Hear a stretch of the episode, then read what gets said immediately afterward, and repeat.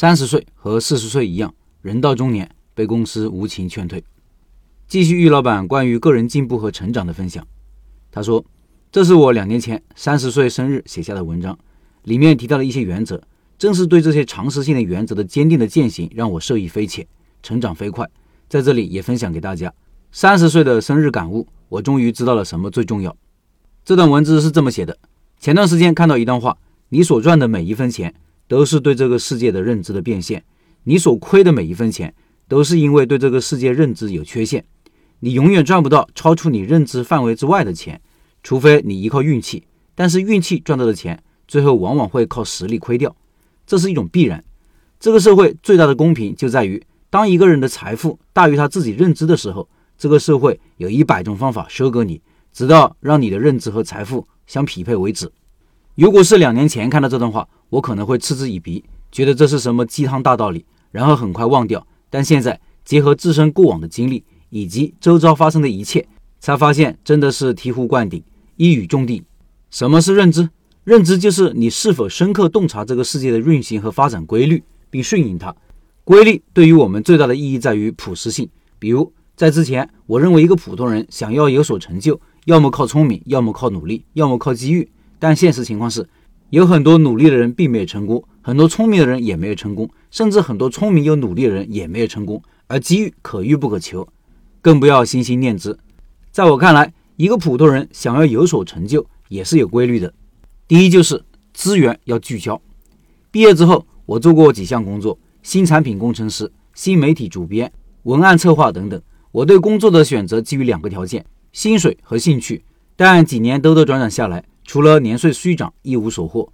资源聚焦就是选择一个行业或者领域，将自己所有的时间和精力投入进去，不要这山望着那山高，走马观花，且长则止，是对时间巨大的浪费。而时间太珍贵了，这个行业一定要有发展的空间，可以容纳很多人并处。比如像工地上搬砖，你搬得再好，意义也不大。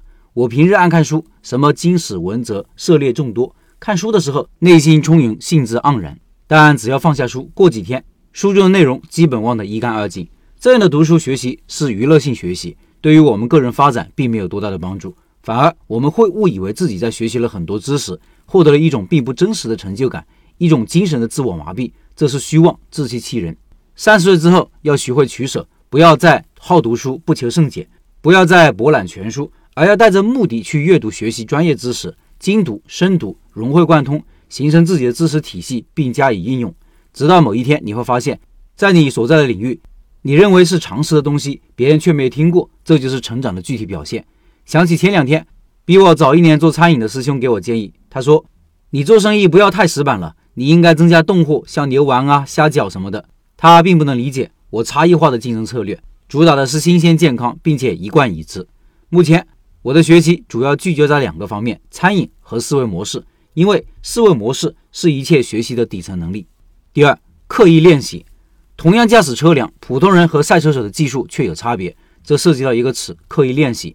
普通人开车，当一个动作熟练以后，就成了肌肉记忆，那么技术便停止了增长。比如，要么转弯了，普通人习惯性的按照过往的经验转过去，而赛车手为了提高成绩，必须争分夺秒，在每一次转弯时，他会仔细的考量什么时候踩刹车更合适，什么时候打方向盘更合适，以及力度如何。通过一次次的刻意练习。最终提高成绩。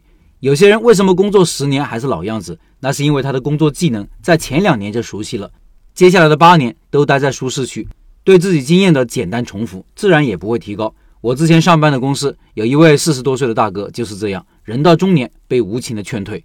刻意练习就要求我们不断的远离舒适区，去挑战更难的任务，获得反馈并改善。这个过程保持持续。比如我是做餐饮的，我会通过阅读、请教、实践夯实基本功，保证选址、运营、宣传推广的基本逻辑，然后在此基础上持续的改善、优化每个环节，增强竞争力，打造竞争壁垒，最后建成自己的品牌。第三，长期主义。有人问巴菲特：“你投资体系这么简单，为什么你是全世界第二富有的人？别人不做和你一样的事情吗？”巴菲特回答说：“因为没有人愿意慢慢变富。我们都知道学习很重要，但大部分人做不到。”原因就是学习是反人性的，它并不会马上给你带来改善，不会马上让你变得学识渊博，它不会马上让你变得富有。而游戏、抖音都是深谙此道，给你及时反馈，让你上瘾，然后不知不觉一个小时过去了，不知不觉一天过去了。一个免费的东西往往是最贵的，因为它消耗的是你的时间。不要投机取巧，不要急功近利，不要好高骛远，而是结硬债、打呆仗，学会延迟满足，坚持长期主义。没有几块石头能经得起长年累月的水滴。只要方向是对的，那就要坚持下去，和时间做朋友。我选择餐饮也是因为，未来不管如何发展，人总是要吃饭的，这是一个不会被淘汰的产业。第四，顺势而为。顺势而为不是见风使舵，看到什么新风口就一头扎进去。比如这几年大火的比特币、区块链、P to P，能赚钱的有几个？绝大部分是割了韭菜，甚至因为这些家破人亡。